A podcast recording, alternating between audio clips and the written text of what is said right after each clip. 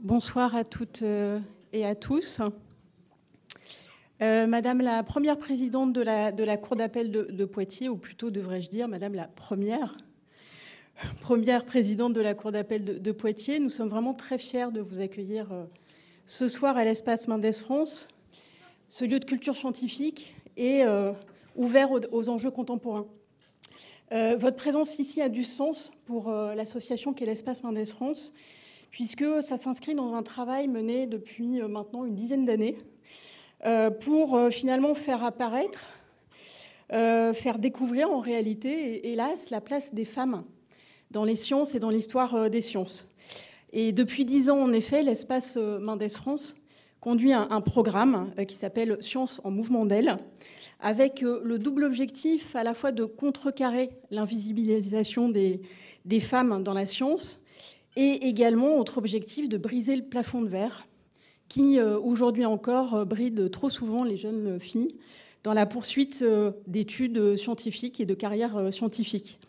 Alors ce programme, il prend différentes formes. Il prend notamment la forme d'intervention dans les établissements scolaires, puisque des jeunes euh, doctorantes, des jeunes scientifiques, des jeunes femmes ingénieurs vont à la rencontre des collégiens et des lycéens de toute l'Académie de Poitiers pour finalement, euh, alors à la fois désacraliser euh, ce type de carrière, mais montrer aux jeunes filles et aux jeunes garçons que c'est possible de s'investir dans ce type de, parcours. Donc intervention dans les établissements scolaires, conférences, bien entendu, comme ce soir. Et puis j'ajoute une spécificité de l'espace Mendes France qui est euh, l'art et la science. Et notamment, je pense euh, à un spectacle récent qui s'appelle euh, Des étoiles dans le pudding. Alors, quel rapport avec les femmes et la science?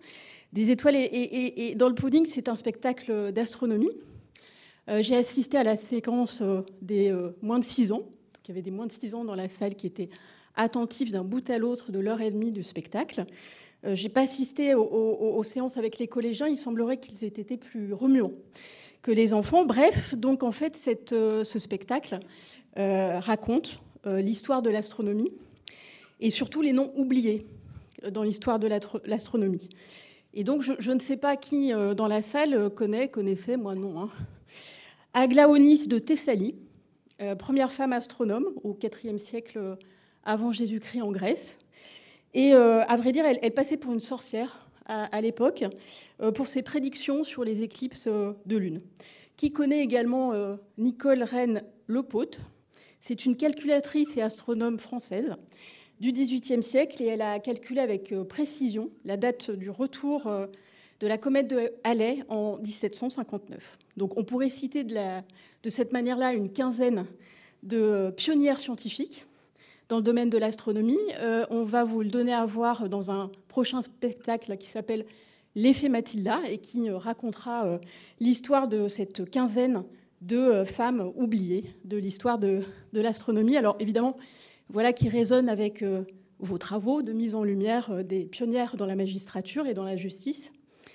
vous faites vous-même partie des, pionnières et c'est vrai que encore au XXIe siècle, il y a des pionnières, des femmes pionnières qui investissent des lieux de pouvoir, bon, en l'occurrence, je devrais sans doute dire euh, d'autorité, puisque euh, dans la Constitution de 1958, on parle bien d'autorité euh, judiciaire.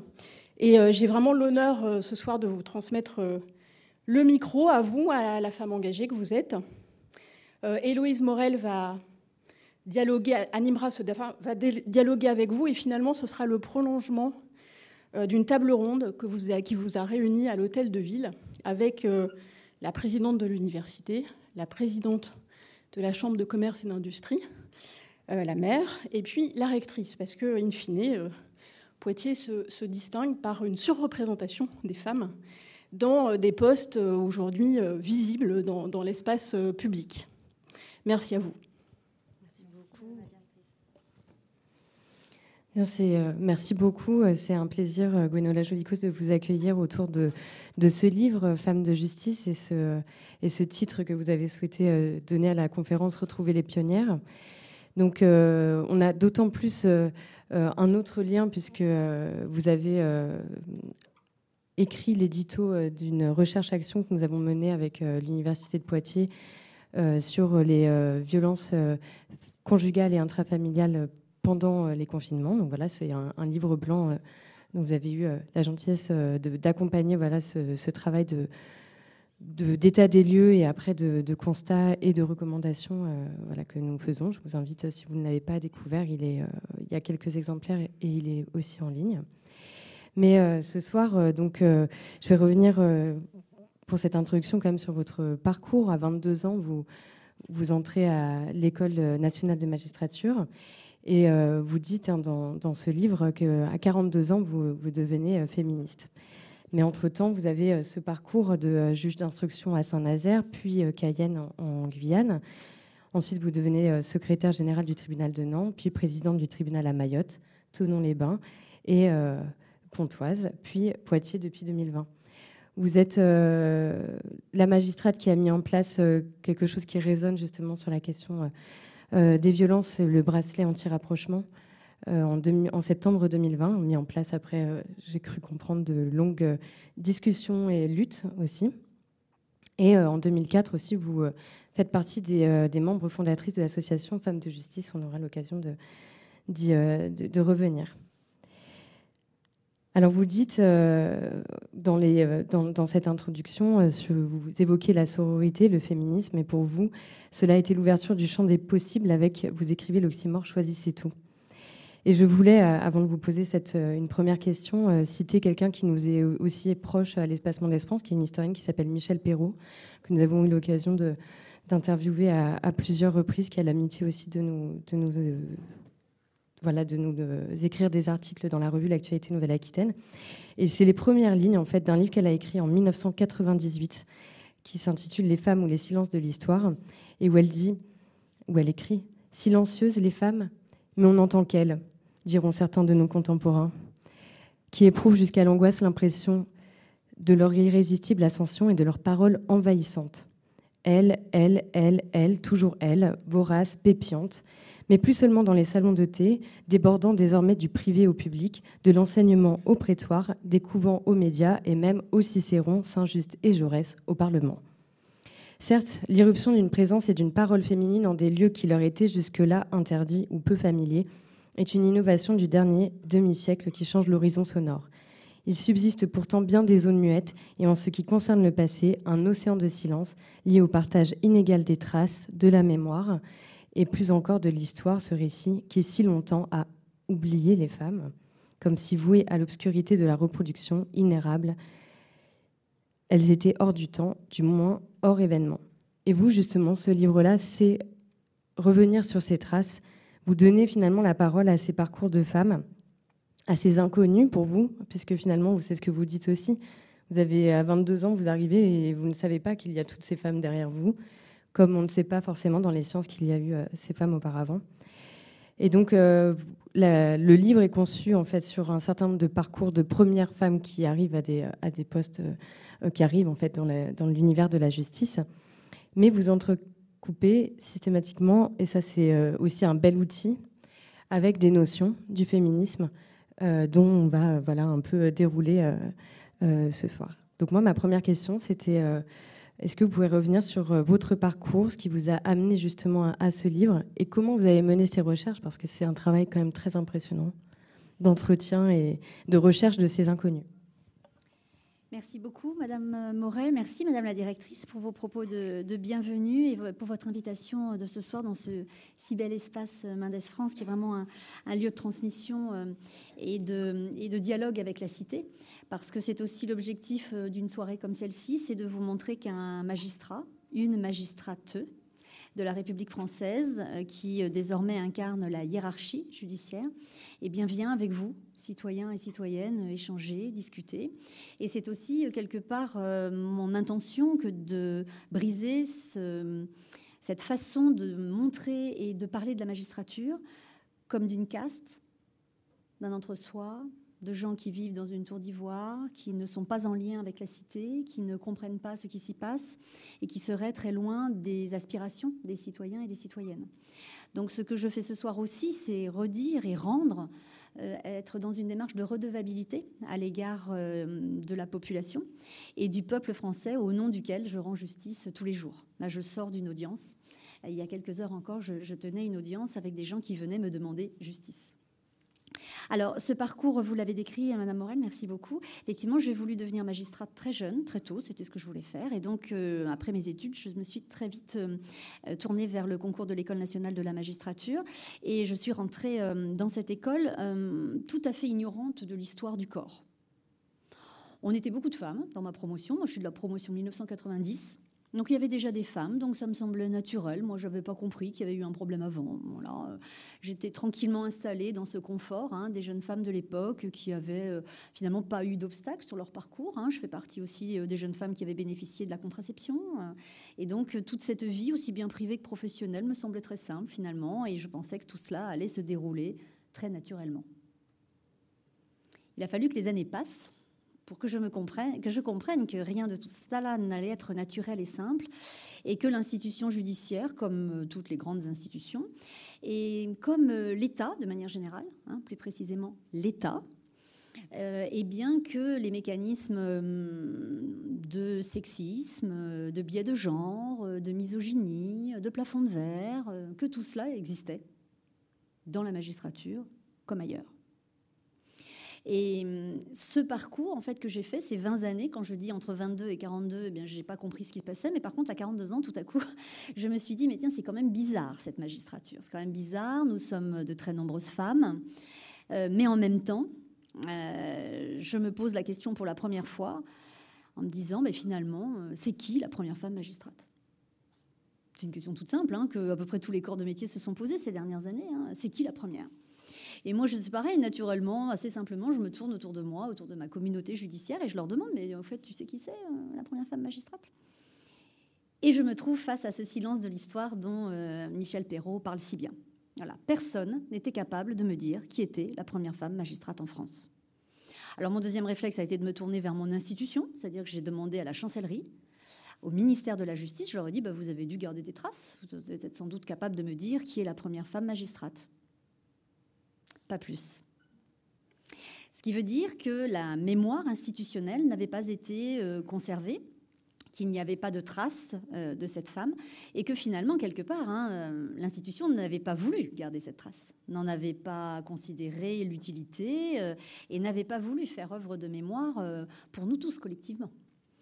Et en fait, c'est ce constat qui, qui a été un déclic pour moi. Voilà. Il y a eu un moment, je me souviens encore, hein, j'étais euh, euh, le soir tard dans mon bureau à Pontoise, et là je me suis dit non mais là c'est pas possible. On ne peut pas me laisser dans l'ignorance de cette première femme, je vais la chercher. Alors j'ai été juge d'instruction longtemps, ça m'a servi, et donc je me suis mise en quête de ce nom, de son identité, tout simplement, retrouver son nom. Ça a déjà été très dur de retrouver son nom. Et bien sûr, j'ai plaisir à la citer aujourd'hui. Hein. C'est Charlotte Béquignon Lagarde. Vous savez, pour éviter de dire une femme a été, hein, sans donner son nom. Alors, c'est pas une femme qui est devenue euh, cette première juge, c'est Charlotte Béquignon Lagarde. Et cette femme, après avoir retrouvé son identité, eh bien, j'ai voulu essayer un peu de tracer son histoire, d'avoir quelques éléments sur elle. Et qu'est-ce qui s'est passé? Eh bien, puisque les institutions ne pouvaient pas me répondre, je me suis tournée vers sa famille. J'ai donc recherché sa famille et j'ai retrouvé son fils, un charmant agrégé de 83 ans, qui m'a invité à prendre le thé chez lui et qui m'a raconté l'histoire de sa maman. Et c'était un moment très émouvant, en fait, très précieux. quoi. Hein. C'est-à-dire que si ce monsieur ne me raconte pas l'histoire de sa maman, aujourd'hui, à 83 ans, ben, plus personne ne pourra raconter l'histoire de cette femme. Et il m'a tendu cette photo la seule photo que nous avons d'elle, hein, qui est dans le livre. Personne d'autre n'a de photo d'elle. Hein. L'institution n'en a pas gardé. J'ai fait venir son dossier, son dossier administratif des archives, et il n'y a pas de photo d'elle dedans. Donc euh, aucune autre photo officielle d'elle n'existe. Enfin officielle, euh, pour peu qu'elle soit officielle, car justement ce n'est pas une photo où elle est en robe de magistrate, posant dans un palais en position d'autorité. Hein. Au contraire, c'est une photo assez familiale, assez simple, en fait, d'elle. Et c'est la seule image que nous ayons d'elle. Euh, et, j'ai trouvé ce moment très fort. En fait, j'ai publié ce portrait dans une revue qui est très lue dans la magistrature et qui a eu beaucoup, beaucoup d'échos. Beaucoup de gens euh, se sont tournés vers moi. Et pour faire une petite incise, parce qu'il y a des avocats dans la salle, des avocateux dans la salle, et eh bien les avocateux, elles, elles avaient gardé la trace de leur pionnière. Jeanne Chauvin, tout le monde la connaît. Vous tapez Jeanne Chauvin sur Internet, vous avez sa photo, sa première plaidoirie, euh, des articles de presse de l'époque. Il y a des salles Jeanne Chauvin euh, partout dans les barreaux. Enfin, voilà, les avocats, eux, ils avaient trouvé important de garder trace de leur pionnière. Et pas les magistrats. C'est quand même une réalité factuelle. Il faut qu'on s'y confronte à cette réalité parce qu'elle veut dire quelque chose. Hein. Ça n'est pas neutre, évidemment. Hein. Un corps qui ne garde pas trace de sa pionnière, ça n'est pas neutre. En fait, c'est ce que je vais vous expliquer au fil de notre euh, soirée commune, c'est que fait, tout ça, c'est parce que c'était adossé à un refus très profond de l'entrée des femmes dans la magistrature. Hein. Voilà pourquoi Charlotte Béquignon-Lagarde n'a pas été mise en valeur. C'est parce que finalement, elle a brisé un front très très fort hein, des hommes tout au long du 19e siècle et du début du 20e siècle de refus de l'entrée des femmes dans la magistrature. Et puis une fois que j'avais trouvé la première, bah, j'ai eu envie d'en trouver d'autres. C'était inévitable. Justement sur la question des, euh, de l'accès aux archives, finalement on se rend compte, bon, il y en a qui sont encore vivantes que vous avez pu euh, rencontrer, mais sur celles, euh, sur les premières, premières, c'est là, quelles archives vous avez eues? Alors, je n'ai aucune archive autre que familiale. En fait, hein, tous les portraits que je dresse ici sont des portraits uniques que personne d'autre ne pourra refaire, puisque c'est parce que j'ai été à la rencontre des familles. Alors j'ai été euh, dans des appartements à Paris, dans des maisons de vacances à Bordeaux, euh, dans des châteaux euh, de la Loire, enfin voilà, dans des tas de lieux tout à fait improbables, où les familles m'ont reçu, beaucoup les filles, je dois dire, Là, c'était le fils de Charlotte, mais c'est beaucoup de, filles euh, de, ces femmes qui m'ont ouvert les, greniers, les cartons. On a recherché des images d'archives, des, articles de presse que les dames avaient gardés. Donc c'est un travail en fait très, euh, très familial, euh, très intime. Alors là aussi, ça nous ramène à l'histoire des femmes. Est-ce que l'histoire des femmes n'est qu'intime? Là, en tout cas, c'est mon témoignage. Moi, ça n'est que les familles qui m'ont transmis quelque chose parce que l'institution n'avait rien gardé. Parce qu'après avoir demandé la première pionnière, je me suis dit, moi j'étais présidente de tribunal à l'époque, je me suis dit, bon, allez, c'est qui la première femme qui a présidé un tribunal en France? Bon, vous imaginez, même réponse. Hein. On n'avait pas son identité, j'ai d'ailleurs eu du mal à la trouver. C'est Dominique Gianotti, en 1970, qui sera la première femme présidente d'un tribunal à Fontainebleau. Et c'est pareil, c'est parce que sa fille m'a raconté tout ça que je l'ai su. Donc pas de traces euh, articulées, pas de traces euh, conceptuelles en quelque sorte. Finalement, que des traces familiales, intimes, personnelles. Et, j'ai ressenti, je dois le dire, je, l'écris, mais une certaine urgence à faire ça. il faut, il faut que je le fasse. Voilà, j'ai été poussée par ça. Hein. j'ai mis quatre ans. Il y a 17 portraits, j'ai mis 4 ans. Et ces 4 années, hum, je me sentais poussée par l'urgence. Je me disais, il faut le faire, il faut le faire maintenant, parce que ces femmes, elles sont nées, grosso modo, au début du XXe siècle. Donc les filles, hum, elles commencent à être un peu âgées aussi. Vous voyez, ça va se perdre, quoi. Hein. parce que la maison de famille va être vendue, les petits-enfants, ils vont tout jeter, hein, ils vont dire la grand-mère, bon, et, tout ça va disparaître, c'est sûr.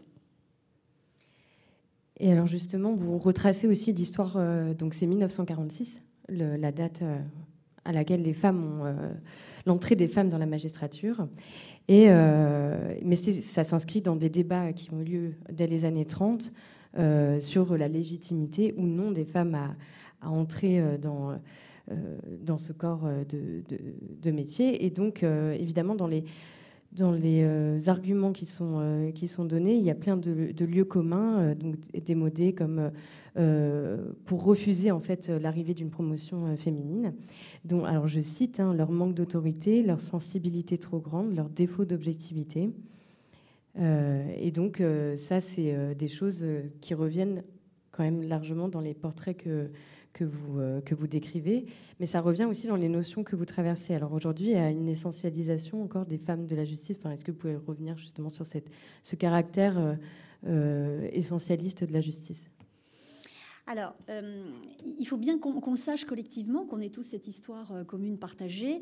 les femmes ont été rejetées de tous les métiers d'autorité, hein, consciencieusement, hein, pendant des siècles et des siècles.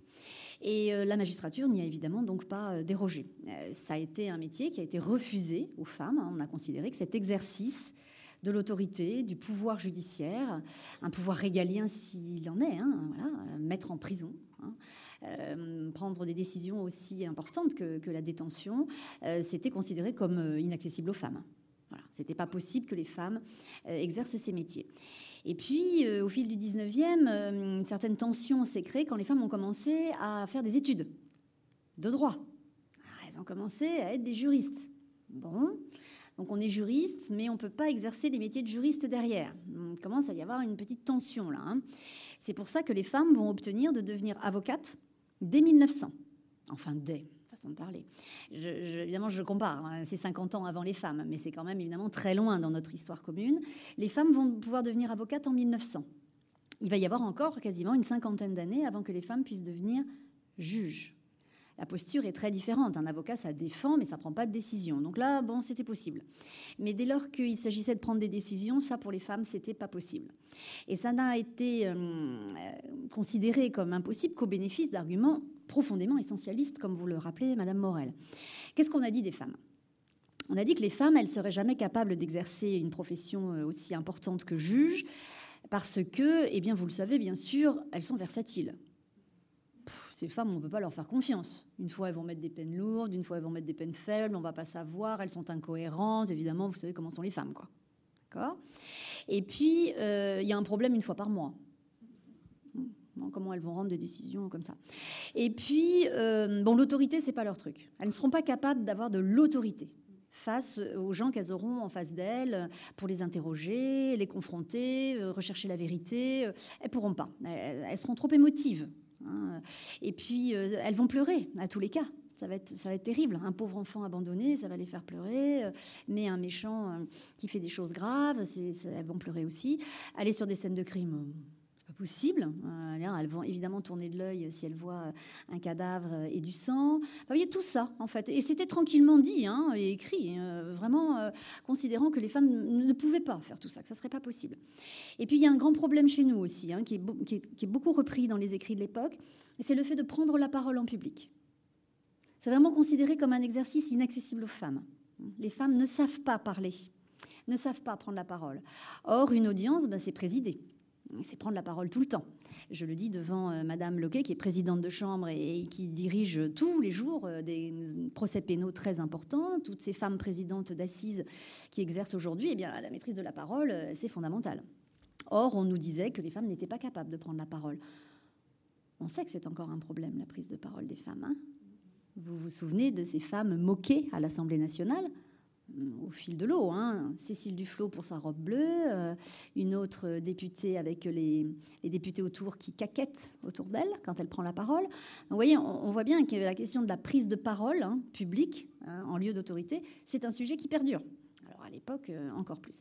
Donc c'est tous ces arguments qui vont être développés pendant des années pour dire non, les femmes ne peuvent pas être juges. Bon, et puis quand même, évidemment, la Deuxième Guerre mondiale arrive.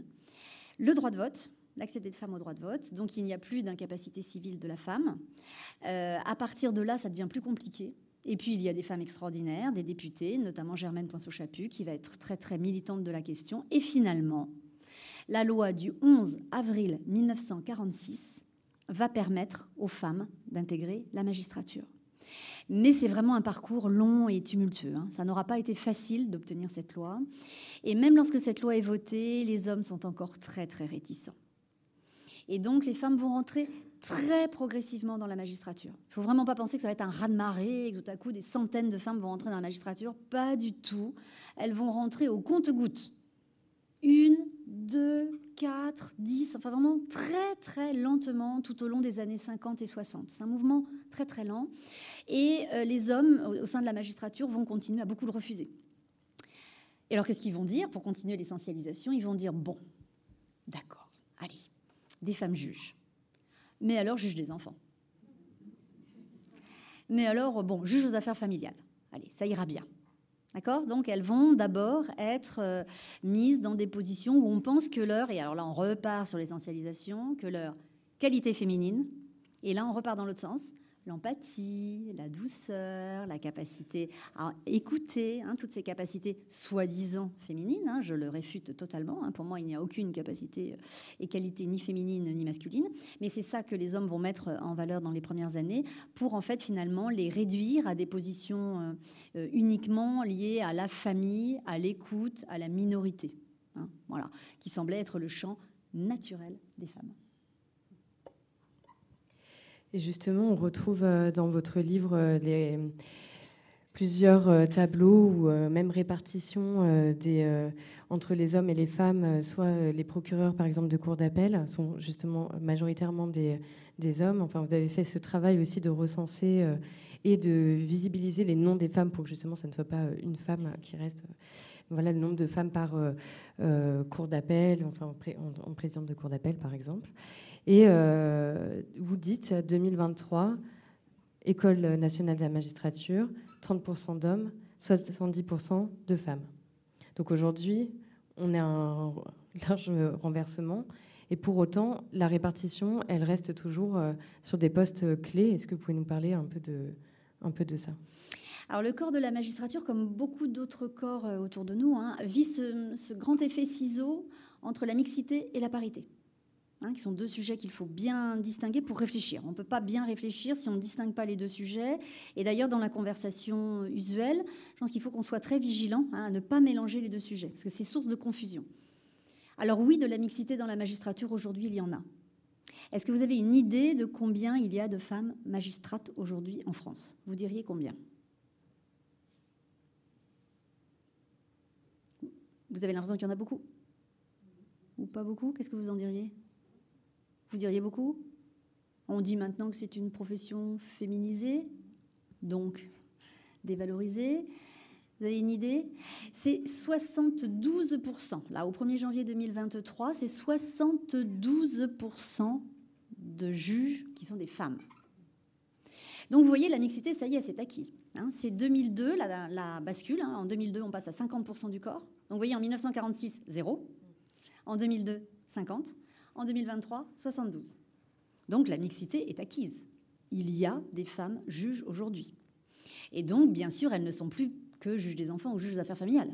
Elles sont au parquet, elles sont présidentes de cour d'assises, elles font du pénal, elles sont juges d'instruction, elles font tout maintenant. Évidemment, à 72% du corps, elles font tout maintenant. Donc ça y est, la mixité est acquise, c'est un corps mixte, et même au-delà de la mixité, puisque 72%, c'est vraiment un taux important de féminisation de la magistrature. Alors en dehors du fait, je ne sais pas si on aura le temps d'en parler, que à partir du moment où un corps se féminise, comme par hasard, on le critique. Hein, c'est-à-dire qu'avant, quand c'était que des hommes, c'était parfait, mais quand c'est des femmes, tout à coup, ça pose problème. Hein, tout à coup, on interroge euh, la façon dont la justice est rendue, parce que ce sont des femmes qui rendent la justice. donc ça, c'est déjà un sujet en soi.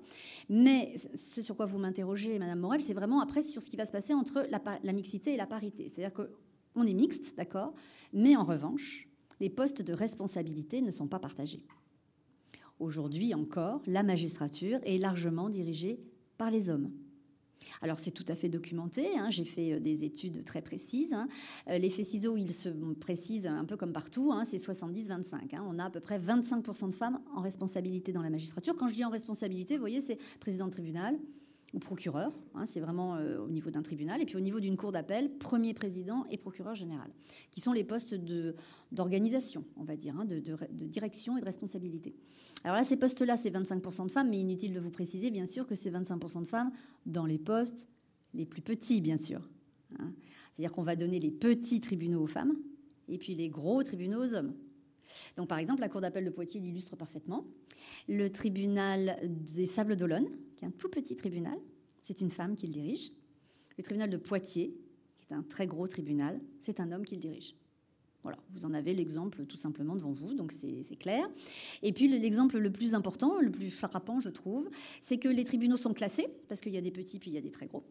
Et il y en a 12 très gros. 12. Alors là, vous imaginez, c'est des très gros de la région parisienne. Paris, bien sûr, Bobigny, Créteil, Nanterre, et puis après, ben, Lille, euh, Lyon, euh, Marseille, euh, Bordeaux. Il y en a 12. D'après vous, combien y a-t-il aujourd'hui de femmes qui dirigent un de ces 12 tribunaux? Ah, zéro, vous êtes vraiment, vous êtes vraiment pas optimiste. Un, un, vous êtes trop optimiste. Deux, voilà, tout de suite, vous allez trop loin. Non, un. Un seul tribunal est aujourd'hui dirigé par une femme, de ces très gros tribunaux. Donc, à mon époque, puisque j'ai dirigé un de ces très gros tribunaux, à mon époque, il y a eu un acmé, là, tout à coup, euh, on a été trois.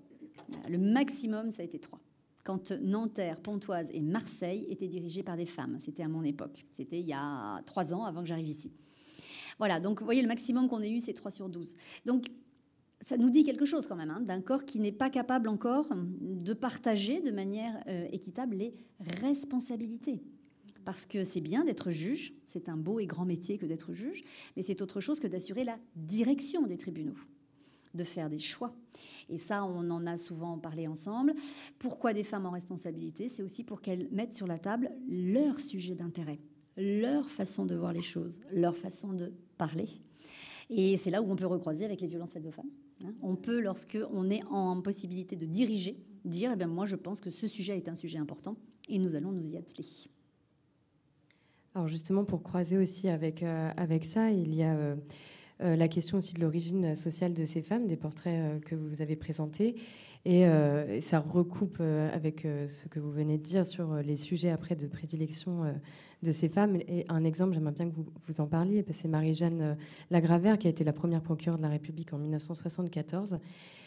qui, sur les bancs de l'université, se sentait comme une souillon, ça c'est ces mots, ou alors, on a aussi euh, en origine euh, populaire euh, Simone Gaborio, qui a été la première présidente d'un syndicat de magistrats en 1982. Elle aussi, elle venait d'un milieu populaire, de parents maçons, et elle arrive à, ces postes-là. Et les deux, je trouve, en tout cas dans leur parcours, vont défendre des causes des minorités, en tout cas sociales, vont être aussi dans des causes des femmes, ou être même pour Simone Gaborio, par exemple, sur la question aussi de la protection des détenus. Enfin voilà, vont être sur des, des causes un peu des minorités. Est-ce que vous pouvez en, en parler, s'il vous plaît? Mmh. Alors, je ne sais pas quelle image vous avez aujourd'hui de la magistrature.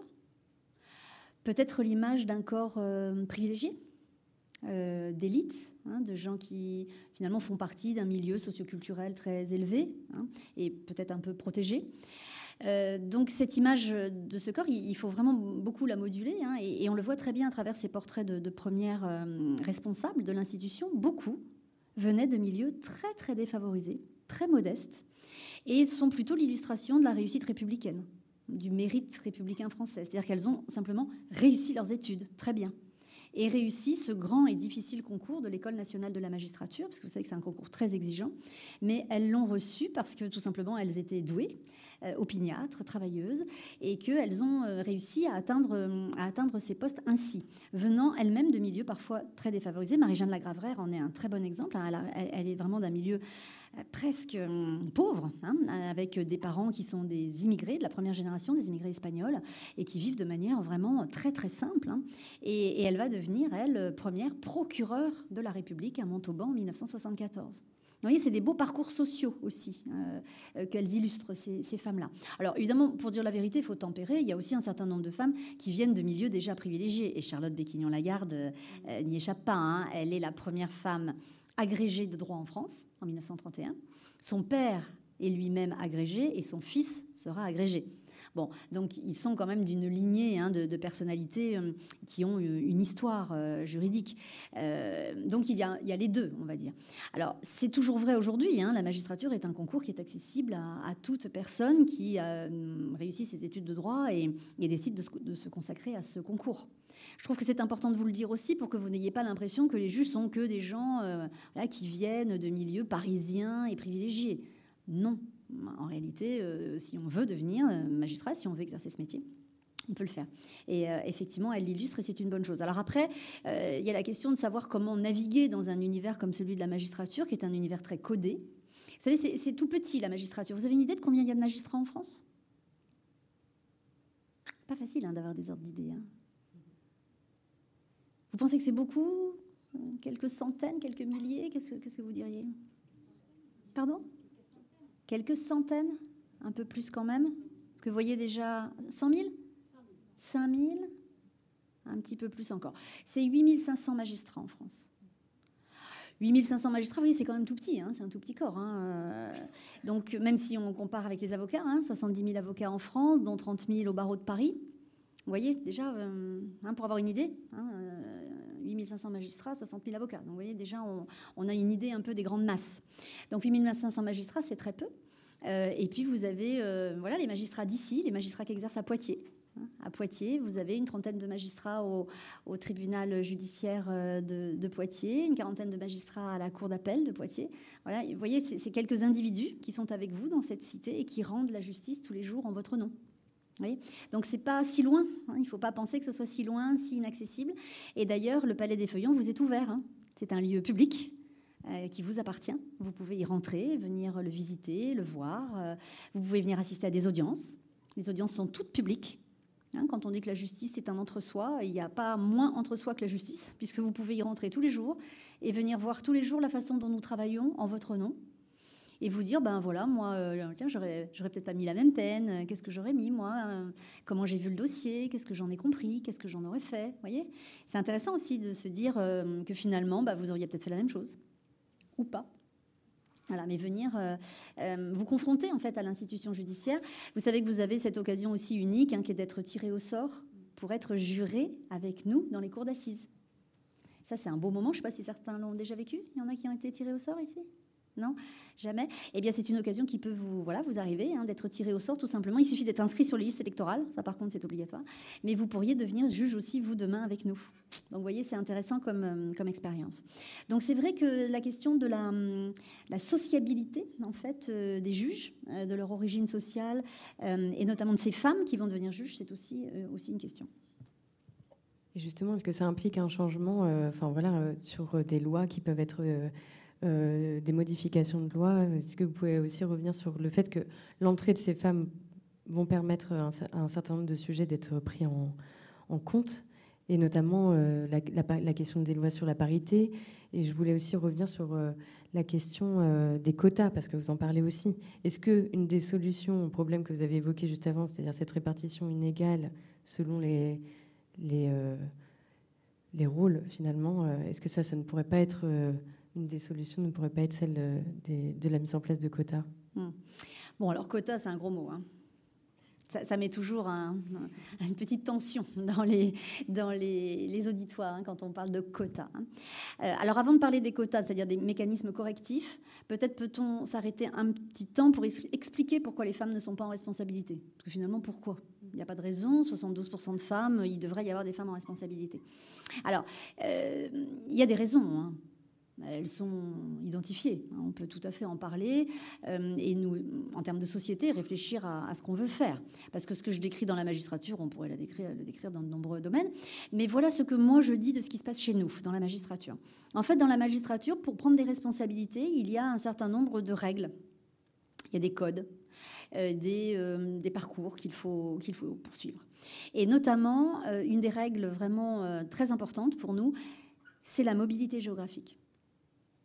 C'est très important. L'État français estime, au nom de l'impartialité, c'est d'ailleurs euh, un des seuls pays au monde à faire ça, hein, parce que tous nos voisins européens euh, estiment que la mobilité géographique n'est pas du tout une condition à l'impartialité, mais nous, en France, on a toujours pensé que pour être impartial, il fallait euh, souvent changer. Moi, j'interroge beaucoup cette question parce que je la trouve très profonde, cette question, qui est de savoir si un juge doit être dans sa communauté ou ne doit pas appartenir à sa communauté. Ça, je trouve que déjà en soi, c'est vraiment une question euh, presque existentielle hein, sur la place du juge. Euh, est-ce que nous devons être en lien ou est-ce que nous devons être sans lien? Est-ce qu'un juge, pour vous, c'est quelqu'un qui est totalement impartial et indépendant, c'est-à-dire isolé et indifférent? Ou est-ce que c'est un juge qui doit être avec vous à l'écoute de vos difficultés, de vos sujets, de vos préoccupations, et rendre la justice en rentrant dans son palais, mais en ayant entendu tout le monde. Euh, voilà, ça, se discute. Hein. Je, pense que vraiment ça se discute. Donc c'est un vrai sujet. En tout cas, en France, on a tranché. On a dit que les juges devaient bouger tout le temps pour ne pas connaître, pour ne pas être en lien. Voilà. Donc moi, vous voyez, je suis à Poitiers avec vous depuis trois ans. Eh bien, je sais que je vais devoir repartir. Je ne pourrai pas rester ici, puisque euh, l'institution m'obligera à quitter mes fonctions, quoi qu'il arrive, au bout de sept ans. Je ne peux pas rester à Poitiers plus de 7 ans. Ça ne sera pas possible. Et puis, 7 ans, c'est pas vrai, parce qu'en fait, euh, si on veut un poste après, ben, il faut partir au bout de 4 ans. Quoi, hein. donc, euh, voilà. Donc, ça, force à, partir très vite, à ne, pas rester. Euh, pour ne pas créer le lien, c'est ça l'idée. mais ça se balance, se contrebalance quand même avec une autre notion que vous avez peut-être en tête aussi, qui est l'inamovibilité constitutionnel du juge. Hein. vous pourriez me répondre ça, vous pourriez me dire oui, mais enfin quand même, la Constitution dit que les juges sont inamovibles et que c'est une garantie d'indépendance pour eux. Ça veut dire que moi, je ne peux pas dire demain, le juge d'instruction de Poitiers, il ne me plaît pas, euh, je le mets ailleurs. Non, ça n'est pas possible. Mais enfin, beaucoup de correctifs ont été apportés au fil des dernières années, ce qui fait quand même que c'est moins vrai. Un juge d'instruction à Poitiers, par exemple, ne peut pas rester juge d'instruction plus de 10 ans. Alors 10 ans, c'est une certaine période, mais enfin, ça va vite aussi. Enfin voilà, hein, tout ça se, discute, mais au fil des années, c'est ce qui s'est passé. Donc une très grande mobilité géographique pour prendre des responsabilités. Et la mobilité géographique, moi j'aime bien en parler parce qu'elle est vraie dans beaucoup d'autres domaines. Hein. je veux dire, à l'hôpital par exemple, hein, pour prendre des responsabilités, euh, euh, eh bien, il faut aussi changer. Bon voilà, c'est vrai partout dans la fonction publique. Et moi j'interroge beaucoup cette règle parce que c'est ce que j'appelle euh, une règle faussement neutre. On nous dit, bah, c'est pour pareil tout le monde, pour les hommes comme pour les femmes, il faut changer pour euh, faire une carrière. Donc c'est parfaitement neutre. Vous, vous dites les femmes qu'il faut beaucoup changer, mais les hommes, c'est pareil. Donc c'est apparemment une règle neutre. Mais ça n'est pas une règle neutre en réalité parce que les femmes et les hommes ne vont pas l'intégrer de la même façon. C'est en cela qu'elle ne sera pas neutre finalement, cette règle. Pourquoi? Parce que les hommes à qui on va dire la mobilité géographique, c'est indispensable, et pour prendre le premier poste de petit procureur, hein, pour commencer sa carrière, il faut faire 500 km, eh bien, ce jeune homme-là, à 30 ans, il va dire, euh, il n'y a pas de problème, je laisse madame et les enfants ici, et je pars en célibat géographique prendre mon poste. Une femme, évidemment, va dire, ah ben non, moi je ne peux pas laisser les enfants, ça n'est pas possible de laisser ma vie familiale, donc je ne vais pas partir à 500 km. Et là, donc, dès le début de la carrière, parce que ces choses-là se jouent très tôt, eh bien, dès le début de la carrière, un effet aussi de, en fait, ce centrifuge va se mettre en place très vite. Le garçon va aller prendre très vite son premier poste et la fille va y renoncer, d'autant qu'elle va rentrer dans cette fameuse décennie hein, que je décris comme étant la décennie des bébés. Vous la connaissez toute, cette décennie des bébés. Ce moment où on a fini ses études supérieures. Elles sont longues. Hein. Pour devenir magistrat, il faut avoir fait des études très longues. Mais pour devenir médecin, il faut avoir fait des études très longues. Et donc tout ça, ça dure du temps. Hein. Donc quand on rentre à l'École nationale de la magistrature, aujourd'hui, on a plutôt 27 ans, 28 ans. Hein. on approche de la trentaine quand même. Donc dès qu'on va avoir le concours et qu'on va avoir son premier poste, qu'est-ce qu'on va faire? Enfin, je parle évidemment majoritairement. Il y a évidemment des femmes qui peuvent faire d'autres choix, bien entendu.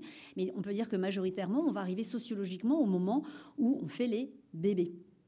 Or, vous le savez, les bébés, c'est les femmes qui les font. Ça ne vous a pas échappé. Voilà. Euh, et même si on voudrait bien militer euh, pour que ça ne soit plus le cas, euh, c'est quand même encore ça.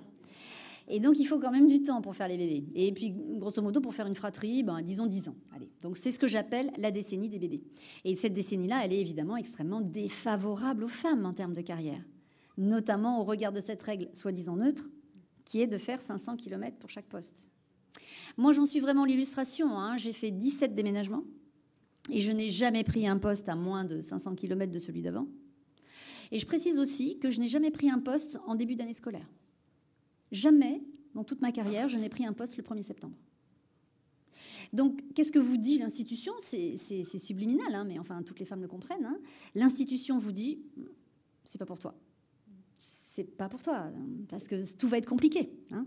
Moi, ma fille est née euh, en plein milieu de sa sixième, a dû changer le 3 mars, en plein milieu de sa sixième, et il a fallu passer de Mayotte à Tonon-les-Bains, de la plongée au ski, directement en plein milieu de sa sixième.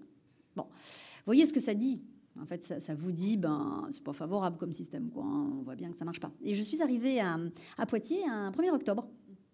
Voilà, donc ma dernière mutation encore, c'était toujours pas un 1er septembre. Donc ça n'est toujours pas compatible avec une vie de famille, enfin avec la scolarité des enfants, avec l'installation dans un nouvel endroit. Vous voyez, tout ça est extrêmement défavorable, comme ça, intuitivement aux femmes. Oui, madame Attendez. Oui, il y en a quelques-unes. Pas tant que ça, quand même, moins qu'avant. Là, dans mon livre, vous verrez un certain nombre de femmes célibataires, de femmes qui ont décidé, qui se sont dit, de toute façon, pour faire carrière, euh, il faudra que j'arrête. Je pense à Nicole Pradin. Nicole Pradin, c'est la première femme procureure générale en 1981. Elle, c'est vraiment une femme qui a fait le choix euh, de se consacrer à sa carrière et donc de rester célibataire. Pas d'enfants, euh, voilà.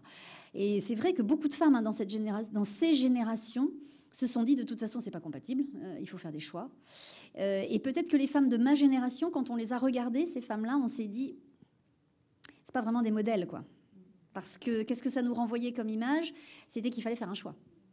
Euh, soit tu as une vie de famille, soit tu as une vie professionnelle. Et les deux, ça marche pas. Et ça, c'est aussi très défavorable parce que les femmes, elles vont bien sûr culpabiliser elles vont tout de suite se dire ah non mais si je veux être une bonne mère de famille, euh, si je veux avoir une vie euh, telle que je l'entends, si on peut vouloir être mère de famille, c'est bien légitime, et avoir une vie stable avec son époux, ben la carrière ça sera pas possible. Vous voyez Donc c'est vrai qu'il y a cette tension entre se dire finalement il vaut peut-être mieux ne pas avoir de de famille pour me consacrer entièrement à ma carrière. C'est le cas encore hein, d'un certain nombre de femmes aujourd'hui. Hein. Je pense à Chantal Arins, qui a été la dernière première présidente de la Cour de cassation en 2019. Je dis la dernière, je devrais dire la deuxième, hein, qu'il n'y en a eu que deux en 70 ans. Eh bien, par exemple, Chantal Arin, c'est aussi une femme qui n'a euh, pas de mari, pas d'enfant, euh, et qui nous offrait ce modèle. Modèle ou contre-modèle. Vous voyez, ça, pouvait poser question sur les générations suivantes. Donc oui, c'est une question. Alors je reviens donc à la question de la mobilité géographique. Ça, c'est vraiment structurellement défavorable aux femmes. le système est défavorable aux femmes. Et puis l'autre hum, fonctionnement chez nous, c'est le cursus honorum.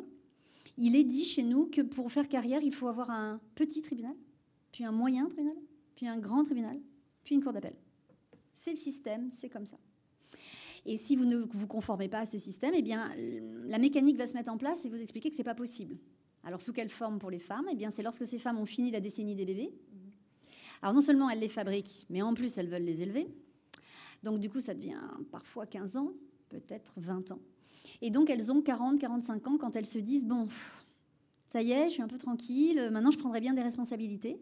Et là, à nouveau, le système se retourne contre elles parce qu'on leur dit Ah ben oui, mais madame, vous n'avez pas pris un petit tribunal.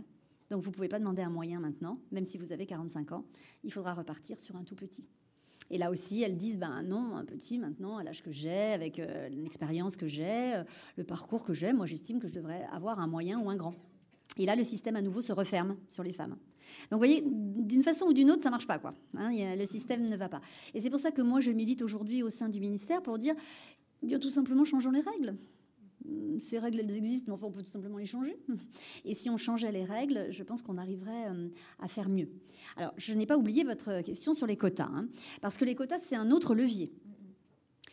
Alors, vous connaissez cette grande question des quotas, hein, qui est une question très polémique.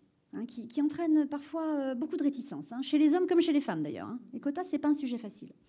Alors, moi, je l'aime bien ce sujet. Je pense qu'on peut l'aborder euh, frontalement euh, avec beaucoup de simplicité. Le premier argument qui s'oppose aux quotas, c'est de dire, bah non, parce que seule la compétence compte. Voilà. Il n'y a pas besoin de quotas. Les femmes sont compétentes, elles montrent qu'elles sont capables de prendre des responsabilités et elles les prendront. Bon, ça, on peut balayer assez rapidement cet argument. Non, si la boussole de la compétence fonctionnait si bien, il y aurait des femmes en responsabilité partout. Donc non, la compétence ne suffit pas. Vous connaissez cette phrase de, Françoise Giroud, hein, euh, qui est très connue, mais qu'il faut toujours répéter, parce qu'elle elle a du sens, hein, très profondément. Hein. Euh, nommons des femmes incompétentes à tous les postes, euh, il y en aura autant que d'hommes incompétents. Hein. On peut en nommer des femmes incompétentes. Moi, je dis qu'on a beaucoup de marge. On peut nommer beaucoup, beaucoup de femmes incompétentes. on, est tranquille. Donc, vous voyez, il y, a cette question. Hein. Donc, la boussole de la compétence, c'est pas un bon argument sur les quotas. Les quotas, c'est vraiment une politique très volontariste hein, qui dit bon ben voilà, maintenant on avance et on dit qu'on se met des trajectoires chiffrées. Il faut tant de pourcents de femmes sur les postes à un certain moment. Alors, d'après vous, en France, est-ce qu'on a des lois quotas? Vous avez l'idée de ça? Vous pensez qu'il y a des lois quotas en France? Alors voilà, les élections. Donc, euh, alors là, ça nous permet de rappeler au passage hein, que ce mécanisme de quota pour les élections, il a été mis en place par une femme parce qu'elle était en responsabilité. Il s'agit d'Elisabeth Guigou, première garde des Sceaux en 1997. C'est elle qui va être à l'origine, quand je parle des femmes de pouvoir qui posent sur la table des sujets de femmes, c'est un exemple, mais typique, historique. Elle arrive à la chancellerie et elle dit Je ferai la politique de quota hum, dans les partis politiques et elle va porter la réforme constitutionnelle de 1999, qui est la réforme, vous savez, des lois Shabada. Vous vous souvenez les, listes Shabada? Un homme, une femme, un homme, une femme. Hein? C'est elle qui va lancer ça. C'est elle qui va dire maintenant, sur tous les scrutins de liste, les partis sont obligés de mettre moitié d'hommes, moitié de femmes. Bon, que sur les scrutins de liste. Ça n'a jamais marché pour les scrutins unipersonnels, hein, par exemple pour l'Assemblée nationale. Hein, aujourd'hui, à l'Assemblée nationale, il n'y a que 37% de femmes, à l'heure où on parle. Donc, euh, vous voyez, les, quotas n'ont pas marché pour toutes les élections. En revanche, elles ont marché de manière remarquablement efficace, par exemple, pour les élections au conseil départementaux. Il y avait 13% de femmes avant la loi, on est passé à 50% de femmes. Pensez-vous que les conseils départementaux dysfonctionnent depuis lors? Non. Donc, euh, ça a été remarquablement efficace, la politique des quotas pour les élections, effectivement, et c'est le, premier bon exemple. Dans l'État, de manière générale, en France, nous n'avons qu'une seule loi quota à ce jour, c'est la loi Sauvadet, loi de 2012. Cette loi Sauvadet, elle va tout doucement, tout doucement, parce qu'il ne faut pas trop inquiéter. Elle dit on voudrait, dans quelques années, avoir 30% de femmes dans les postes de responsabilité de l'État. 30%, on y va doucement. Hein alors qu'Elisabeth Guigou avait eu le courage politique de dire c'est 50%. Voilà, nous sommes 50% de l'humanité, il nous faut 50% des postes. Bon, là on y va beaucoup plus doucement, on dit d'abord 30, puis ensuite 40, Et puis peut-être 50 si ça se passe bien. Hein. Donc la loi Sauvadet, c'est une loi qui va très doucement. Mais c'est une loi quota, c'est la première loi quota. Et puis je vous le dis tout de suite, en fait, cette loi, elle n'est pas applicable à la magistrature. Donc ça a été réglé, hein, la magistrature a été mise en dehors du périmètre. Donc nous, magistrateux, nous ne bénéficions pas des lois quotas. Il n'a jamais été dit qu'il fallait que 30% de femmes soient présidentes de tribunal. Voilà, ça n'a jamais existé. Et lorsque le Conseil supérieur de la magistrature, qui est l'organe qui nous nomme, qui vous représente et qui nous nomme, c'est l'occasion de redire que ça n'est pas un entre-soi, la magistrature, et que nous ne nous désignons pas entre nous, ça n'est pas une cooptation, ce sont des gens qui vous représentent, qui nous nomment. Eh bien, le Conseil supérieur de la magistrature a toujours refusé aussi de mettre des trajectoires chiffrées. Donc il n'y a pas de quota du tout dans la magistrature. En revanche, il y a des quotas pour le ministère de la Justice, les gens qui administrent le ministère. Et on a essayé de nommer un certain nombre de femmes au ministère de la Justice, mais enfin, on n'a pas essayé très très bien quand même, puisque le ministère a été condamné à deux reprises pour ne pas avoir nommé 30% de femmes dans les postes de responsabilité. C'est intéressant quand même hein, de voir qu'un ministère préfère être condamné que de nommer des femmes, y compris un ministère comme le nôtre où il y a un vivier de femmes très important que le ministère des Armées dise bah, c'est pas facile parce qu'on n'a pas de vivier, on peut bien l'entendre, mais que le ministère de la Justice ait ce même argument, ça c'est plus difficile. Donc les quotas, c'est quand même, euh, à l'échelle de l'histoire, un mécanisme très très efficace. Quand il se met en place, vraiment les choses bougent. Il faut en être fier. Vous savez que Ursula von der Leyen a signé une pétition il y a quelques années, maintenant deux, trois ans, avec une quarantaine de femmes en responsabilité, dont Christine Lagarde, qui disent Ich bin ein Frau Quota, c'est-à-dire, je suis une femme quota, je ne serais pas arrivée aux responsabilités où je suis s'il n'y avait pas eu de quota. Eh bien oui. Eh bien, qu'est-ce qu'on peut dire? Merci les quotas. Heureusement que ces femmes sont arrivées au poste de responsabilité où elles sont aujourd'hui, car elles sont compétentes, excellentes, et qu'il n'y a aucune raison que euh, Christine Lagarde ne soit pas là où elle est aujourd'hui. Donc la question des quotas, c'est une question délicate. Hein. Euh, beaucoup de femmes aussi sont contre. Hein. Beaucoup de femmes disent ah non mais moi je ne veux pas qu'on dise que je suis là euh, parce que j'ai bénéficié d'un quota. Je pense qu'il n'y a pas de problème. Je pense qu'on peut être très à l'aise avec ça et dire effectivement, bah, il y a des femmes qui sont là parce qu'un jour on a dit, bah oui, faut des femmes. Et c'est important parce que au ministère de la Justice comme ailleurs, hein, comme dans l'État de manière générale, hein, quand un poste important se libère, je l'ai entendu très souvent, j'entends les hommes dire, mais on va pas trouver de femmes. Trouver une femme. Où sont-elles les femmes? Et on retombe sur l'invisibilité. En fait, il y a des postes importants on sait qu'il faudrait mettre une femme, ce serait bien, mais ah, c'est dommage, on ne les trouve pas. Et puis, ah bah tiens, c'est un homme qui est nommé. Allez hop, et on recommence. il y a aussi quand même cette question de la visibilité. Quoi. Où sont ces femmes dont on se dit, elles pourraient prendre des responsabilités demain? Bah, en fait, plus on les invisibilise, mieux c'est quoi finalement, parce qu'on va pas les voir le jour où il y aura un poste important. Vous voyez, tout ça en fait se nourrit hein, et s'auto-alimente. Hein. C'est toujours le même système qui est en place. C'est pour ça qu'il faut rendre les femmes visibles. Et c'est pour ça que quand une femme euh, ouvre l'école d'avocats de Poitiers, dans de magnifiques locaux, qu'elle porte ce projet pendant deux ans à bout de bras, et que c'est grâce à elle que vous avez une magnifique école d'avocats à Poitiers, eh bien, il faut l'inaugurer en mettant une grande plaque avec son nom dessus, parce que sinon, on l'oublie, et, sinon elle est vite invisibilisée. Et quelques mois plus tard, euh, un homme prend la parole dans un colloque en disant que cette école est formidable, sans la citer. Voilà, donc c'est tout ça qui s'auto-alimente, hein, voyez euh, L'invisibilisation des femmes, les quotas, tout ça, ça va ensemble. Hein. Donc je crois qu'il faut être clair. Si nous avons besoin de mécanismes, de trajectoires chiffrées, d'objectifs, eh bien faisons-le. Merci beaucoup. Je vais juste une dernière petite question et après, évidemment, je vous donne la parole, et justement, c'est euh, la question de la parole et la question aussi euh, de, la prise euh, de, l'espace par le corps des femmes.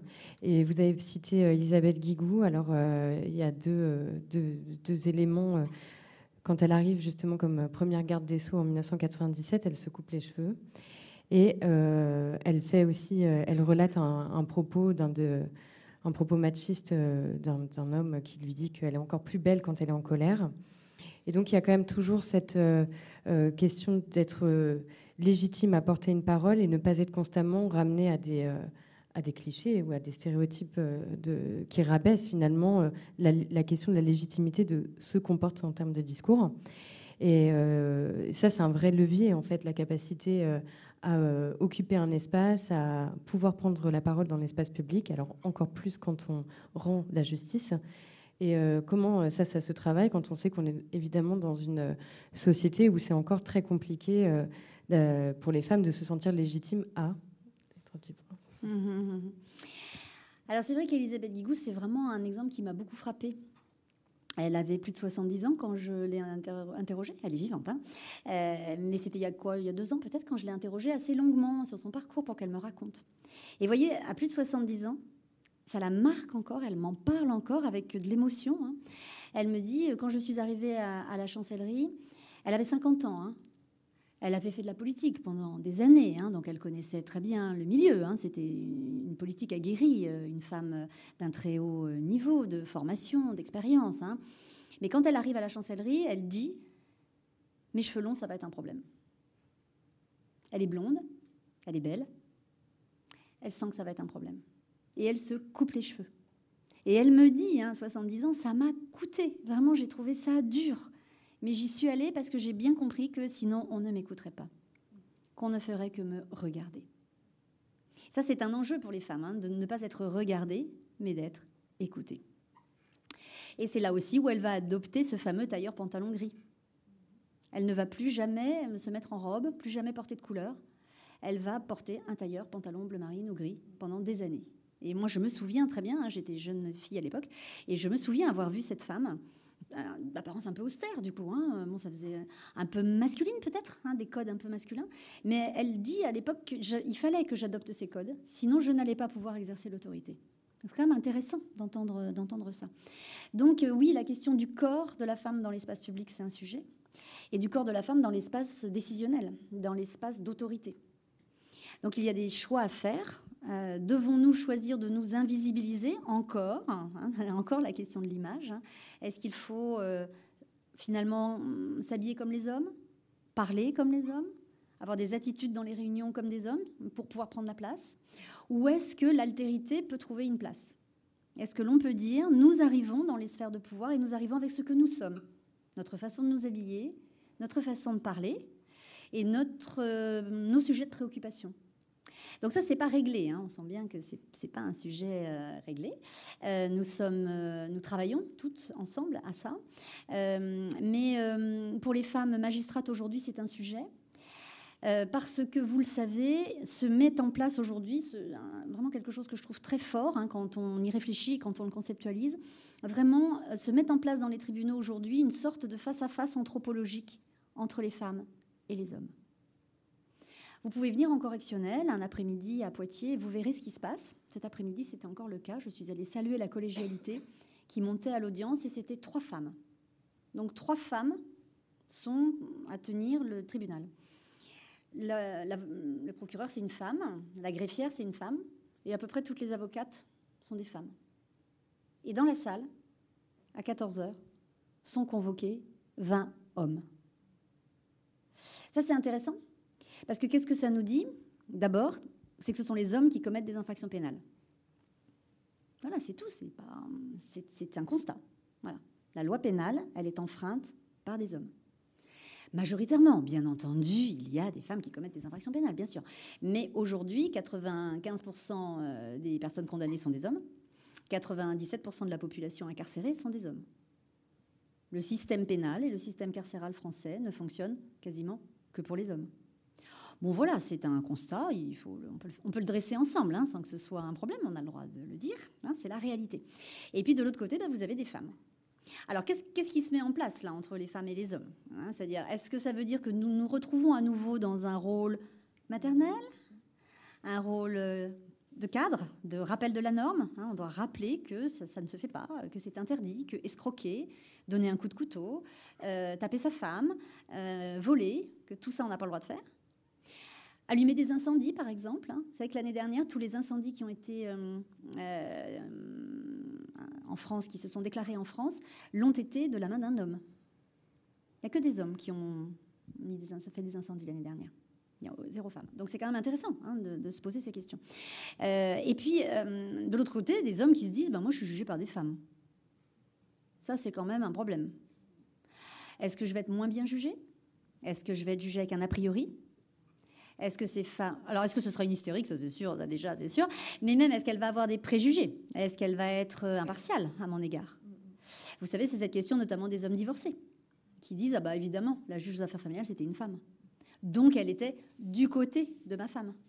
Euh, elle écoutait plus ma femme. Hein. Elle était plus prompte à s'identifier à ma femme. Donc ça, c'est vraiment des sujets très intéressants, très importants. Est-ce que les hommes ont confiance dans la justice de leur pays si elle est rendue par des femmes? Rappelons-nous que pendant des siècles et des siècles, les femmes ont été jugées par trois hommes. Le procès de Bobigny, hein, euh, le procès du viol de Bobigny, hein, c'était trois hommes qui ont jugé cette femme. Hein. Donc vous voyez, euh, hum, c'est des vraies questions, je, trouve, et des questions très intéressantes à se poser euh, collectivement. Hein. c'est le peuple français qui doit se poser cette question. Est-ce que ça vous pose euh, problème? Est-ce que les hommes, ça pose problème? Est-ce que ça pose problème aux hommes d'être jugés par des femmes? Est-ce que ça pose problème aux femmes de juger des hommes? Enfin voilà, tous ces sujets se posent. C'est quand même très intéressant, c'est même passionnant en termes d'institution, de savoir comment ça se passe entre les hommes et les femmes dans un lieu d'autorité aussi chargé de symboles euh, et de force qu'un tribunal. Un tribunal, c'est pas un lieu neutre. Hein. Une salle d'audience, il s'y joue des choses. Euh, vraiment, c'est la fonction cathartique hein, de la loi qui se met en place là, comme ça, dans, un espace clos une salle d'audience. Il se passe vraiment beaucoup de choses très fortes dans une salle d'audience. Et aujourd'hui, indéniablement, il se passe quelque chose entre les hommes et les femmes dans les salles d'audience. Merci, euh, merci beaucoup. je vous propose, si vous avez des questions ou bien des, réactions, je faire circuler le, le micro. Ne soyez pas intimidés. Dites-moi, qu'est-ce que ça vous inspire tout ça?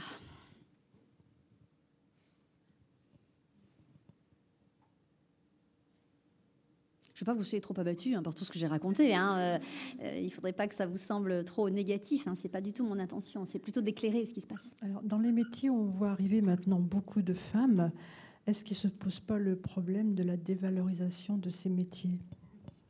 Oui, alors un métier féminisé est un métier dévalorisé, hein, c'est une espèce de petite euh, rengaine là qu'on entend.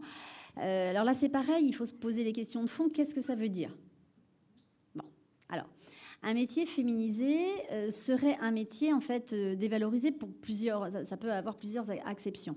D'abord, dire bah, finalement, ça n'a plus l'autorité et le lustre d'avant. Alors, je pense que ça marche pas mal pour les médecins. Hein, voilà. Avant, quand c'était des mandarins, des hommes qui tenaient les services, on trouvait que ça avait du lustre. Puis quand c'est une femme, finalement, bon, tiens, hmm, bon.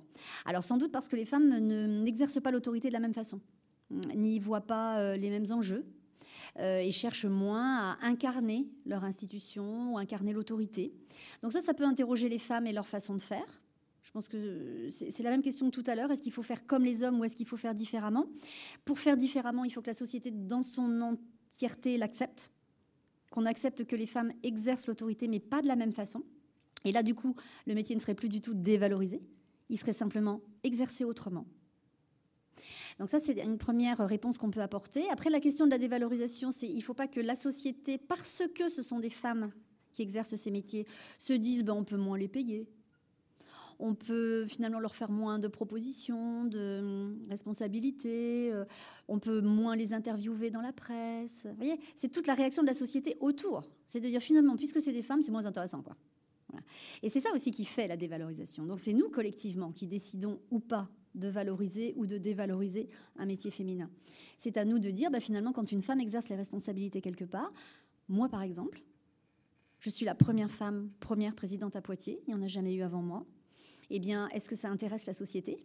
Est-ce que les gens ont envie de m'interroger sur ce que je ressens à être cette première femme en responsabilité à Poitiers dans, dans cet exercice? Euh, Madame la bâtonnière va être simplement la deuxième bâtonnière de Poitiers. Voilà, il y en a eu une, une, et puis voilà la deuxième. Ouf Voilà, quand on voit le mur de photos à la maison de l'avocat, il y a un mur de photos, plein, plein, plein, plein d'hommes, très contents d'eux, qui posent. Un, mur entier de premiers présidents. Si vous venez au palais, vous verrez, hein, il y a des centaines de portraits d'hommes. Dans tous les tribunaux de France, des centaines de portraits d'hommes. Ça veut dire que ces hommes ont pensé à la postérité, ont pensé à leur mémoire, ont pris soin de conserver cette mémoire. Et les femmes, elles, elles sont invisibles. Voilà. Il n'y en a pas. J'ai encore fait l'exercice à la Cour de cassation il n'y a pas longtemps. Je me suis longuement baladée dans les couloirs de la Cour de cassation. J'ai regardé tous ces portraits, qui sont immenses, hein, immenses, hein, des portraits de 4 mètres sur 4. Enfin, vraiment, il n'y a pas de problème. Hein. Les hommes sont présents, ils nous montrent qu'ils sont là, et, euh, ils tapissent euh, les couloirs des tribunaux. Et les femmes, elles, ne sont pas là. Et quand les femmes disent ben, je vais mettre un portrait de moi de 4 mètres sur 3, Et bien là, qu'est-ce qu'on dit? Bah, Pour qui elle se prend? Un peu d'humilité. Franchement, quelle ambitieuse vous voyez, c'est tous ces mots qui viennent spontanément pour critiquer les femmes, là où finalement on trouve normal que les hommes aient laissé euh, de grands portraits d'eux sur tous les murs de France. On a exactement la même problématique avec euh, la représentation et politique, y compris des scientifiques. À force de mettre euh, Lavoisier et sa femme, hein, c'est pareil, c'est comme une femme qui reste la seule femme que et Marie Curie, voilà, évidemment.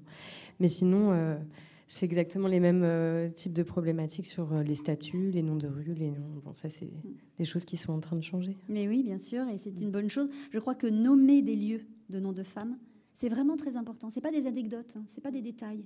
Je crois vraiment que maintenant, dès qu'on a l'occasion de baptiser un endroit euh, pour les 100 ans qui viennent, il faut mettre plus que des noms de femmes. Parce qu'on a tellement, tellement de noms d'hommes qu'on peut rattraper. Hein. mais il faut y penser, il faut avoir cette volonté, il faut le faire de manière, vous voyez, assumée.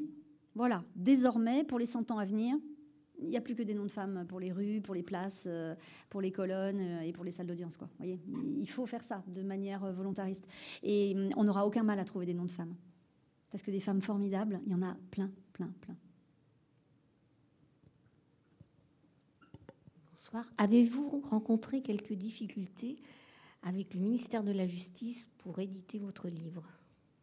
Ou des hauts magistrats Hommes, bien sûr ou femmes parce que...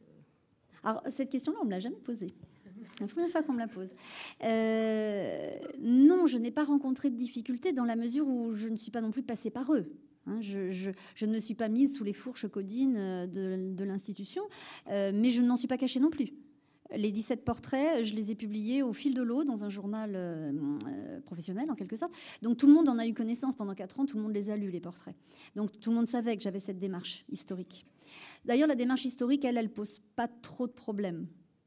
En revanche, lorsque j'ai dit que j'allais y adosser les concepts et que j'allais expliquer ce qui se passe dans la magistrature et dénouer un certain nombre de mécanismes, là, certains ont, trouvé qu'ils n'étaient pas d'accord, qu'ils pouvaient ne pas partager mes analyses, et c'est normal, c'est tout à fait normal qu'il y ait des gens qui trouvent ne sont pas d'accord avec ce que je dis, et c'est très bien, ça s'appelle débattre.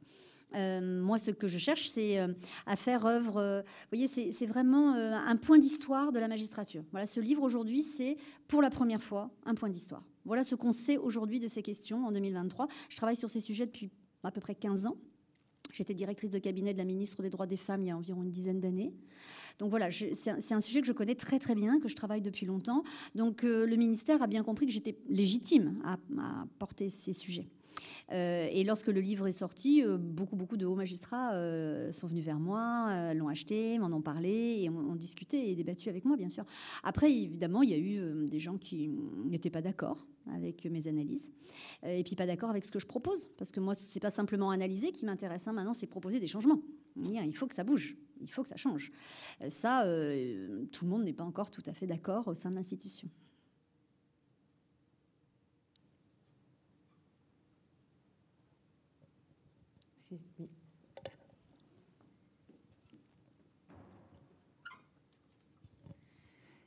Euh, du coup, comme on peut vous poser des questions, c'est une question aussi personnelle et familiale. Qu'est-ce qu'elle dit, votre fille, aujourd'hui, de tous ces déménagements?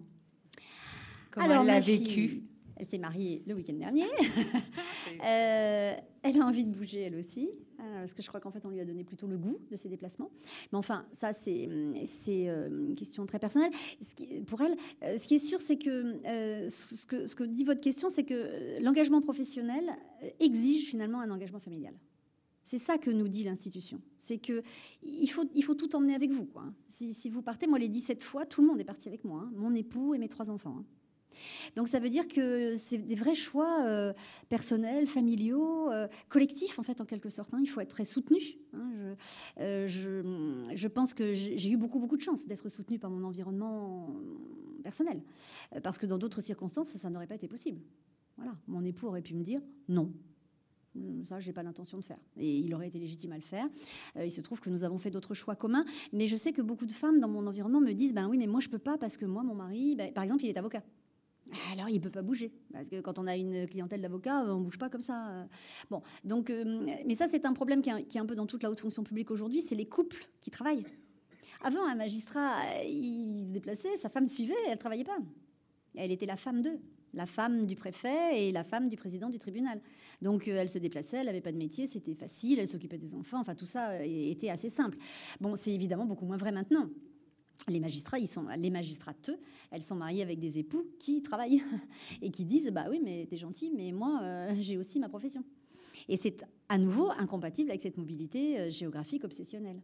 C'est pour ça que je pense que ce système ne peut pas perdurer qu'il faut arrêter avec cette mobilité géographique. Euh, parce qu'elle est défavorable aux hommes, mais finalement, euh, aux femmes, mais finalement, les hommes n'en ont pas trop envie non plus maintenant. Hein. Il y a aussi beaucoup d'hommes qui disent, moi, euh, déménager tout le temps, j'ai pas envie non plus. Donc c'est ce système en fait qui n'est plus, enfin, qui est presque obsolète en fait.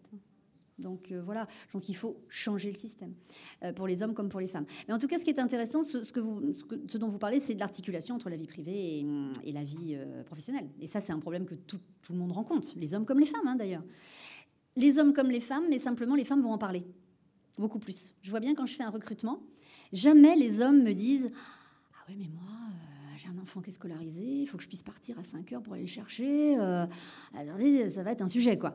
Alors que les femmes, elles m'en parlent tout le temps. À chaque fois que je fais un recrutement, les femmes me disent oh, J'ai très envie de ce poste, mais attention, hein, euh, il faut que je puisse m'occuper de tout, quoi. Il faut que je puisse avoir toutes les vies en même temps. Et pourtant, les hommes, ils ont la même vie. Parce que c'est avec eux qu'on fait les enfants, c'est avec eux qu'on vit, donc ils font comme nous normalement. Mais ils n'ont pas les mêmes choses à mettre sur la table quand on en parle. Alors ça, c'est la question de la charge mentale. Hein, c'est-à-dire que moi, depuis 30 ans, je pense toujours à est-ce qu'il y a une pizza ce soir dans le frigidaire pour faire manger la famille voilà. En même temps que je juge, je pense à ça. Donc j'ai une charge mentale. Et je pense que mon collègue à côté, il ne pense pas à ça. Euh, voilà, donc euh, là, mais c'est pas euh, la magistrature, c'est pas la fonction publique, c'est la société qui est comme ça. Et donc c'est ça qu'il faut que ensemble nous fassions progresser et que nous ayons tous la même charge mentale. Je pense que pour les jeunes, peut-être que ce sera plus simple maintenant parce qu'ils en parlent plus tôt dans leur jeune couple. Donc moi, ma fille aînée, par exemple, elle a dit très clairement euh, à son futur époux, enfin à celui qui est son époux aujourd'hui, euh, qu'ils allaient partager hum, la charge mentale et les tâches domestiques. Voilà, donc je, pense que tout ça avance, progresse, pas aussi vite qu'on le voudrait, malheureusement, euh, mais ça impacte évidemment la carrière des femmes, c'est sûr.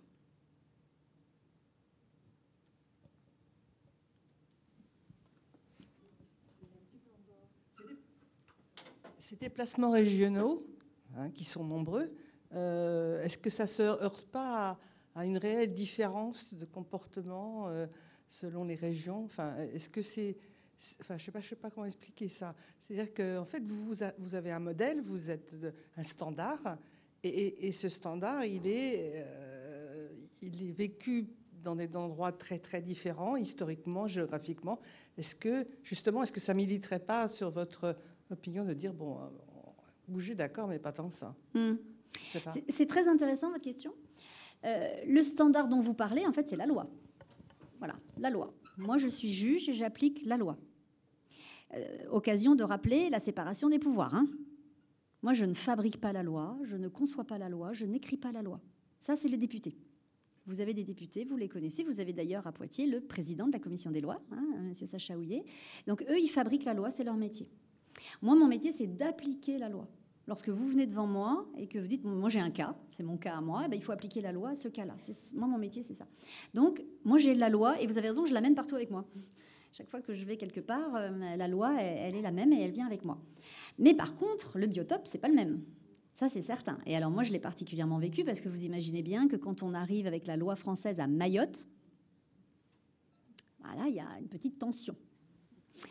Euh, petite tension que j'illustre très bien, puisque moi, lorsque je suis arrivée à Mayotte, euh, eh on m'a expliqué que se pratiquait encore la polygamie, la répudiation, le mariage des mineurs prépubères, l'inégalité successorale, les femmes avaient deux fois moins que leurs frères, et la meilleure, celle que je préférais, l'inégalité testimoniale, le témoignage d'une femme valait deux fois moins que le témoignage d'un homme.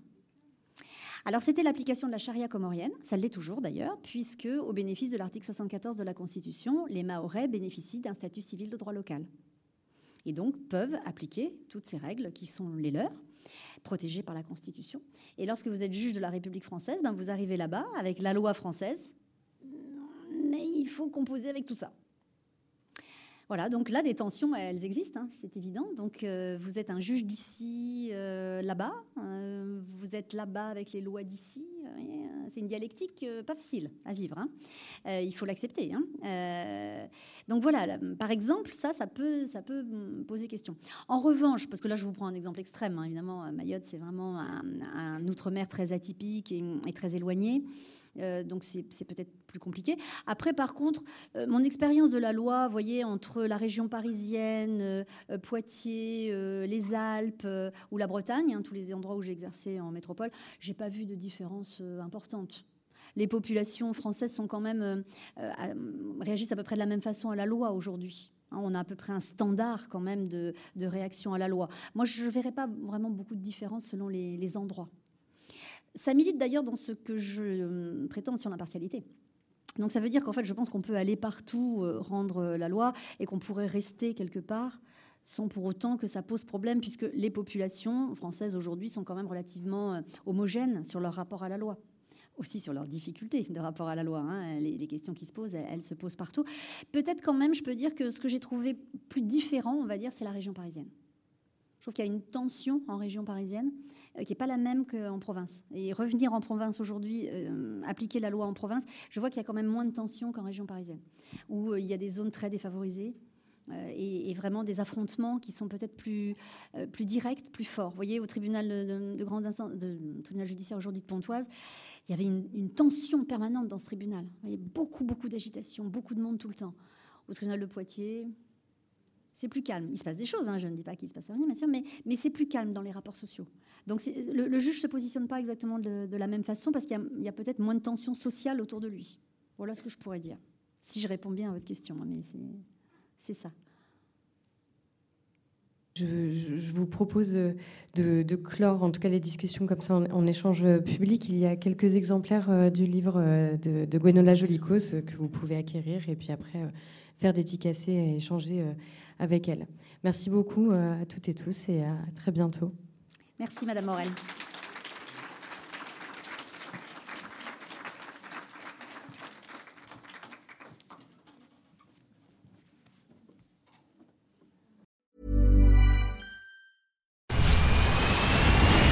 Where's that dust coming from?